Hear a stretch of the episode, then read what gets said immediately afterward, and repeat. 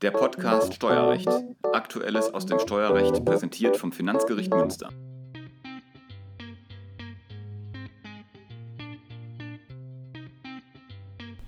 Herzlich willkommen zu einem neuen Podcast Steuerrecht. Mein Name ist Franziska Peters und ich darf Sie heute gemeinsam mit meinem Kollegen Hans Anders begrüßen. Auch von mir einen schönen Tag und vielen Dank für Ihr Interesse.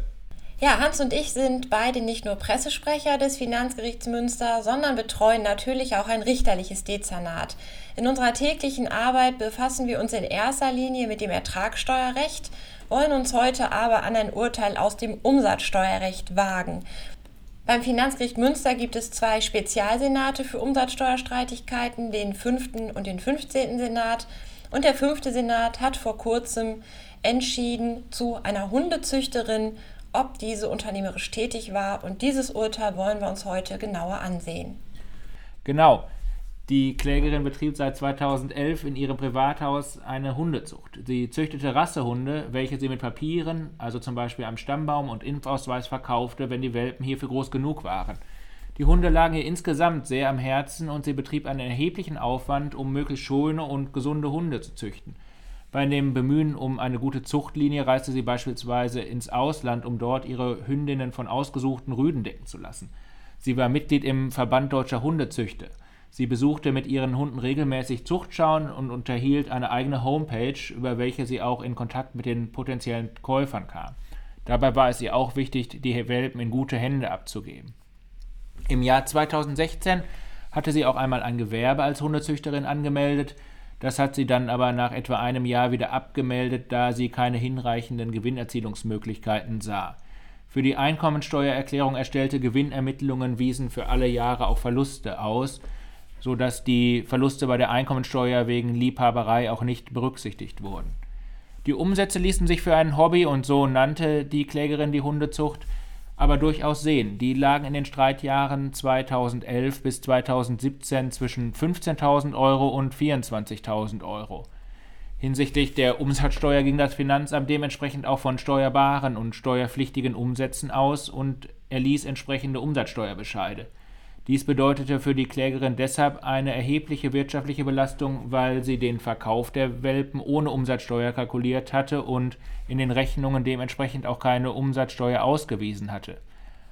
Mit ihrer Klage trug die Klägerin vor, dass sie keine umsatzsteuerliche Unternehmerin sei, weil sie die Hundezucht nicht gewerblich oder beruflich ausgeübt habe, sondern die Hundezucht vielmehr aufgrund ihrer persönlichen Neigung und aus Tierliebe als Hobby von zu Hause aus betrieben habe. Ja, dieser Sichtweise hat sich der fünfte Senat nicht angeschlossen. Er hat die Klage abgewiesen. Der fünfte Senat hat die Auffassung vertreten, dass die Klägerin Unternehmerin im Sinne des Umsatzsteuerrechts sei. Zur Erläuterung, nach 1 Absatz 1 Nummer 1 Umsatzsteuergesetz unterliegen die Lieferungen und sonstigen Leistungen, die ein Unternehmer im Inland gegen Entgelt im Rahmen seines Unternehmens ausführt, der Umsatzsteuer. Unternehmer im Sinne des Umsatzsteuerrechts ist nach 2 Absatz 1 Satz 1 Umsatzsteuergesetz, wer eine gewerbliche oder berufliche Tätigkeit selbstständig ausübt. Und gewerblich oder beruflich ist wiederum nach 2 Absatz 1 Satz 3 Umsatzsteuergesetz jede nachhaltige Tätigkeit zur Erzielung von Einnahmen. Und zwar, und das ist im Streitfall entscheidend, auch dann, wenn die Absicht, Gewinn zu erzielen, fehlt. Und darin liegt der wesentliche Unterschied zur Einkommensteuer.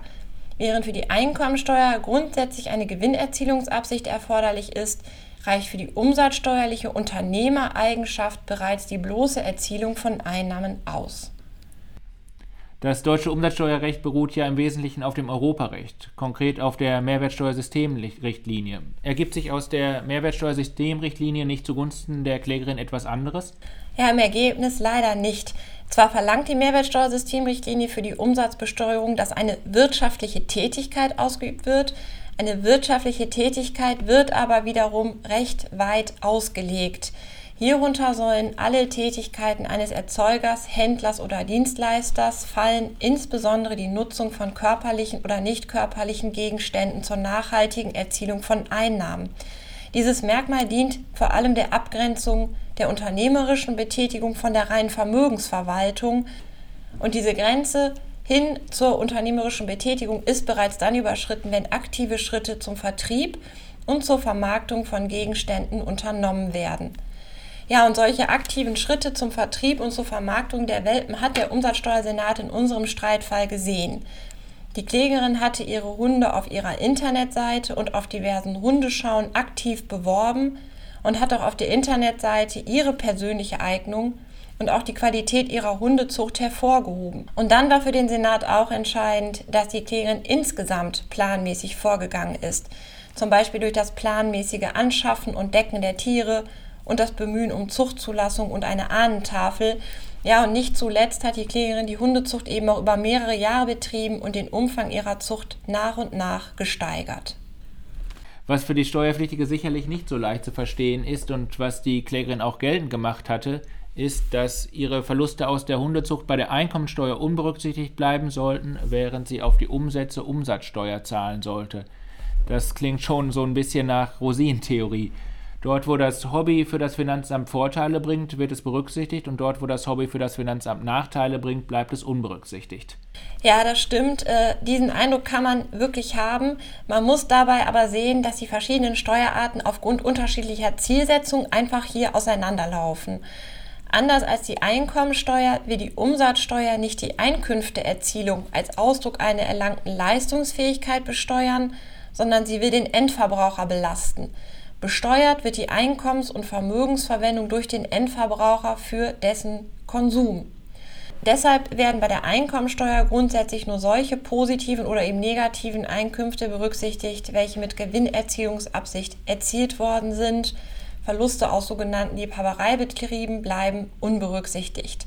Für die Umsatzsteuer reicht demgegenüber aber bereits die bloße Einnahmeerzielungsabsicht aus. Und bei einer solchen Einnahmeerzielungsabsicht bin ich einfach schneller als bei der Gewinnerzielungsabsicht. Das ist etwas, das muss ich als Steuerpflichtiger auf dem Schirm haben, vor allem dann, wenn eine als Hobby begonnene Tätigkeit nach und nach nach ihrem zeitlichen und finanziellen Umfang zu so einer Art Beruf wird. Da lassen sich auch noch weitere Beispiele finden, in denen eine Tätigkeit mit hohen Kosten verbunden ist und es deshalb von vornherein kaum möglich ist, die Gewinnzone zu erreichen. Ja, hier können die Einkommensteuer und die Umsatzsteuer zu unterschiedlichen Ergebnissen kommen.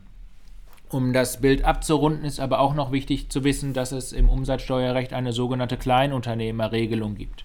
Überschreiten die Umsätze gewisse Grenzen nicht, wird eine Umsatzsteuer auf die Umsätze nur dann erhoben, wenn der Steuerpflichtige dies ausdrücklich wünscht, beispielsweise weil er Vorsteuerbeträge geltend machen möchte. Die Klägerin hatte in den Streitjahren die Umsatzgrenzen aber überschritten, sodass ihr insoweit keine Wahl mehr blieb. Ja, dies äh, die Zusammenfassung und auch Einordnung der Entscheidung unseres fünften Senats zur Hundezüchterin. Wer sich diese Entscheidung noch einmal genauer ansehen möchte, kann sie über die Homepage des Finanzgerichts Münster kostenlos herunterladen. Sie ist zum 3.5.2021 unter dem Aktenzeichen 5K 3037-19U veröffentlicht worden. Wir bedanken uns für Ihr Interesse und freuen uns auf ein Wiederhören beim nächsten Podcast Steuerrecht.